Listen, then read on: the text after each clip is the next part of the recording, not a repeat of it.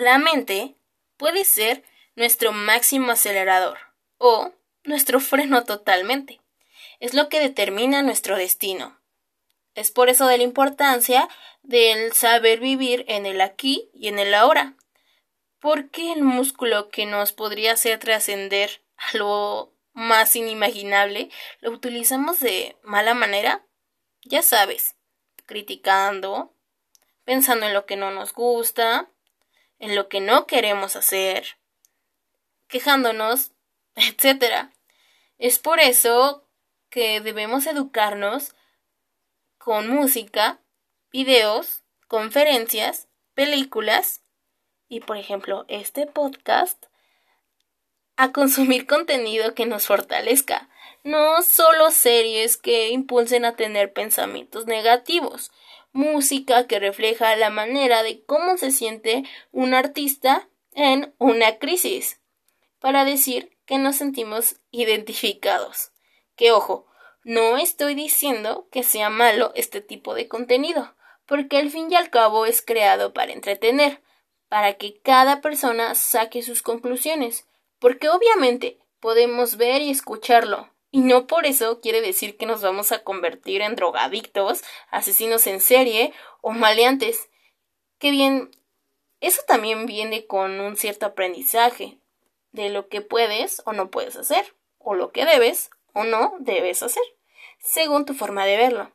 Depende del equilibrio y de saber si no somos una persona sensible a la que este tipo de contenido pueda llegar a afectar. Y tampoco quiero decir que la depresión, la ansiedad, el estrés o algún otro trastorno sean solo una excusa para llamar la atención, porque es verdad, acaban contigo internamente y exteriormente, hace que perdamos la motivación, el sentido de la vida. Comprendo totalmente esas personas que requieren de personal calificado para ayudarlos, de conocerse, y es por eso que mi objetivo es abrir el panorama. Mm, que este sea un lugar en el que todos aprendamos, que no exista una restricción si padeces o no de alguna situación. Porque no es necesario estar en el limbo de ya no puedo más y también es comprensible el tener una cierta situación que para otras personas pueda resultar insignificante como para entender que todos somos humanos y todos podemos llegar a algún extremo de este. Podemos hacer algo para mejorar lo sabemos. Debemos darnos la oportunidad de sacar nuestro potencial, de vivir realmente, porque esto, entre más pronto lo entendamos, más pronto vamos a gozar y a tener más experiencias en nuestro paso por este lugar llamado Tierra. Mucha gente está en contra de esto, de la conexión de cuerpo, mente y espíritu. Cree que es una manera de vivir en ignorancia o de ser un hippie.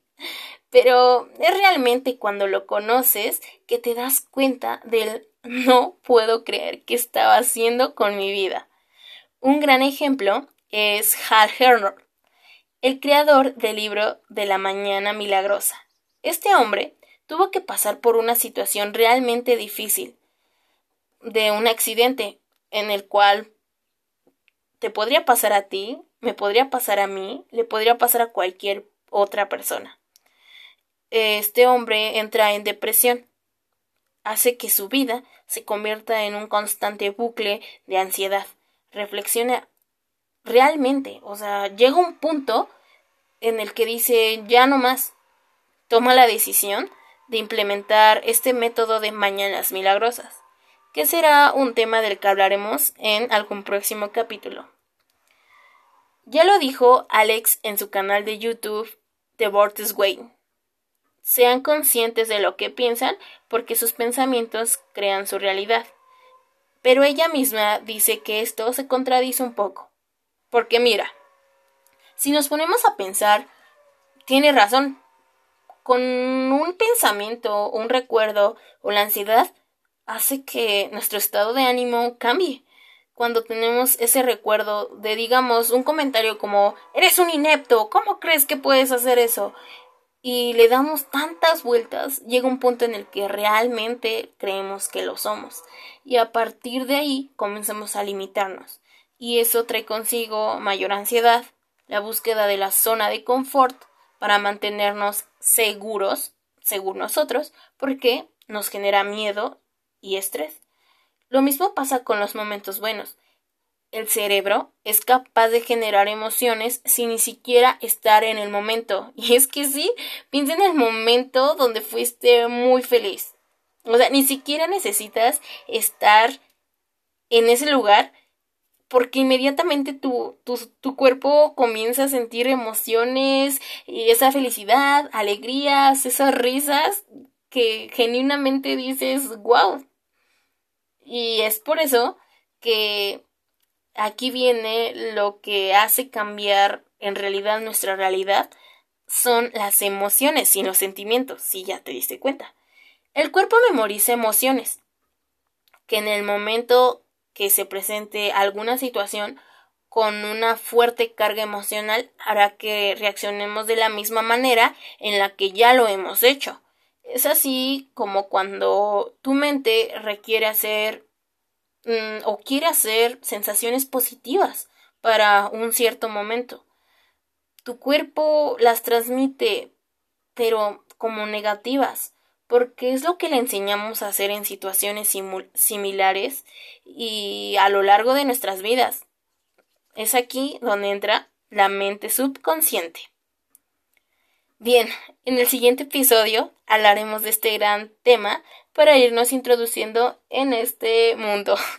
Además que vendrán ideas de cómo hacer que nuestro cuerpo no se convierta en nuestra mente. Y más. ¿Ya te interesó, verdad?